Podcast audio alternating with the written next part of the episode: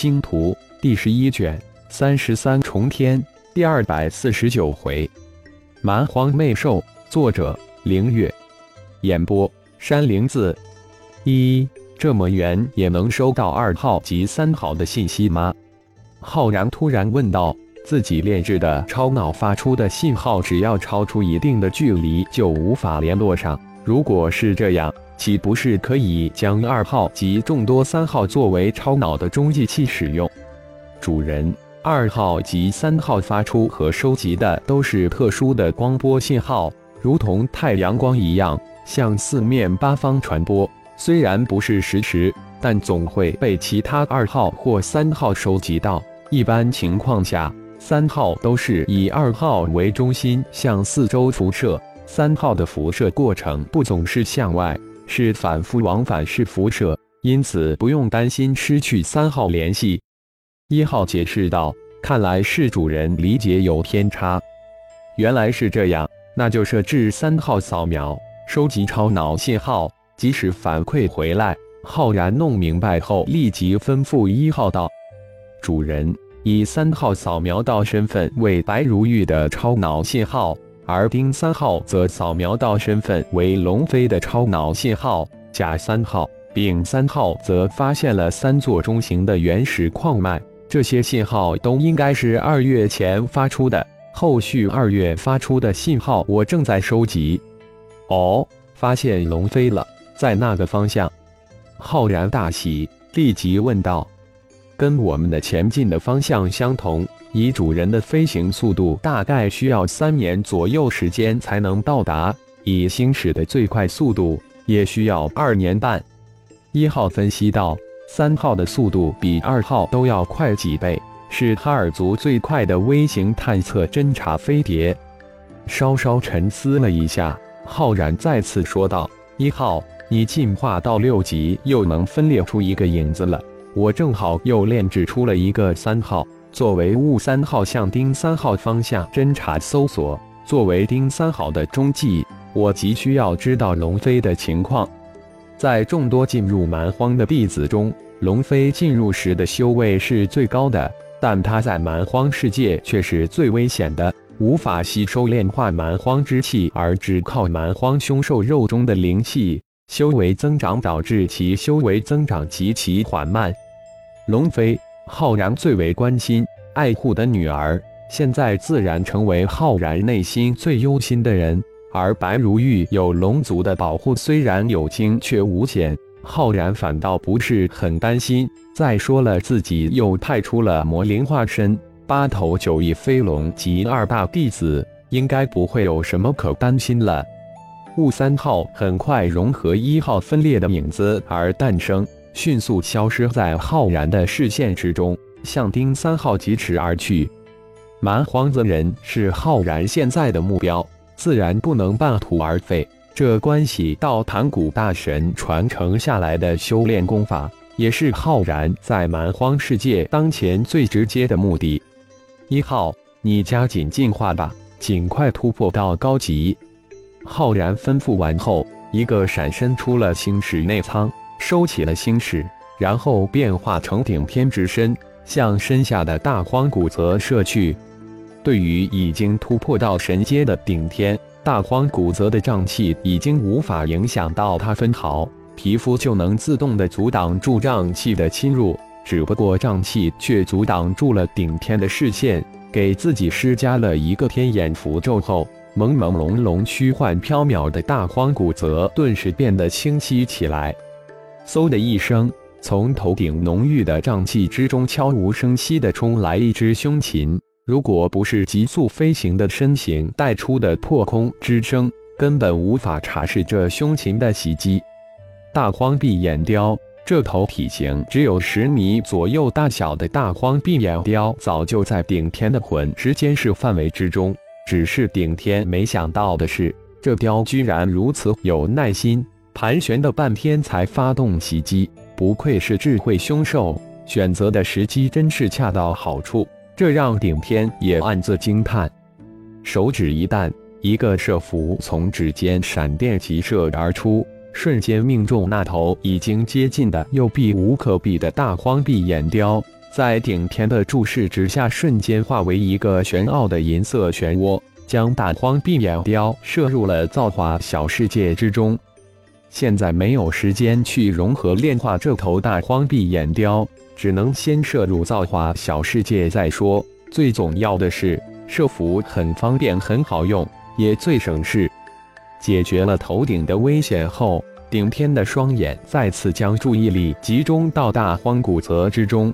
无比茂密的水草几乎能遮掩绝大多数大荒凶兽的身形，就是顶天自己十二米高的巨人身形，如果愿意潜伏在草中，也能隐藏。白鳞巨葵，顶天身形再次停下来，一条白鳞巨葵出现在顶天的视线之中。但让顶天停下身形的，却是准备捕食大荒白鳞巨葵的另一头无比罕见的凶兽。蛮荒魅兽收摄住自身的气息，顶天静静凌空而立，注视着准备猎食白鳞巨魁的蛮荒魅兽。传承之书中记载，蛮荒魅兽有一只技能施展迷惑幻境，又能看透一切虚幻的树眼。但顶天硬是没在魅兽眉心之间发现那只逆天的树眼。难道传承之书有误？顶天暗自嘀咕。应该不会出这种低级的错误呀！就在顶天迷惑之时，神奇的事情发生了。蛮荒魅兽的额头突然悄无声息地裂开一个大缝隙，露出一个比顶天拳头还大的银色圆球体，瞬间放射出莹莹的银芒。银芒迅速扩展，将方圆百米的范围笼罩其中。更神奇的事情再次发生。魅兽那十几米的巨大身形，居然很快的融入其中，消失不见。而那头白鳞巨葵突然露出无比舒适的神色，居然连天眼符咒也无法看破其幻境，厉害！顶天大是惊叹，真不愧是蛮荒奇兽。心念一动，顶天迅速恢复成浩然本尊之体，火眼金睛展开。白鳞巨盔那巨大身形显出淡淡虚无的影子，如果不仔细看，还真的发现不了。厉害！浩然再次赞叹，连修炼到五层的火眼金睛都只能看到淡淡的虚影，看来自己需要进入中子星神火大阵之中，将火眼金睛突破到六层，最好是七层。再一次变化成顶天之身，顶天感叹自己的运道不错。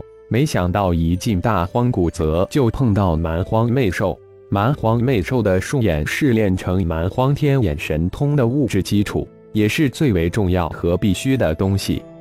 就在白鳞巨葵陷入幻境之中时，融入幻境之中的蛮荒魅兽突然一口咬下白鳞巨葵的脑袋，白鳞巨葵就这么稀里糊涂地断送了自己的性命，葬身蛮荒魅兽之腹。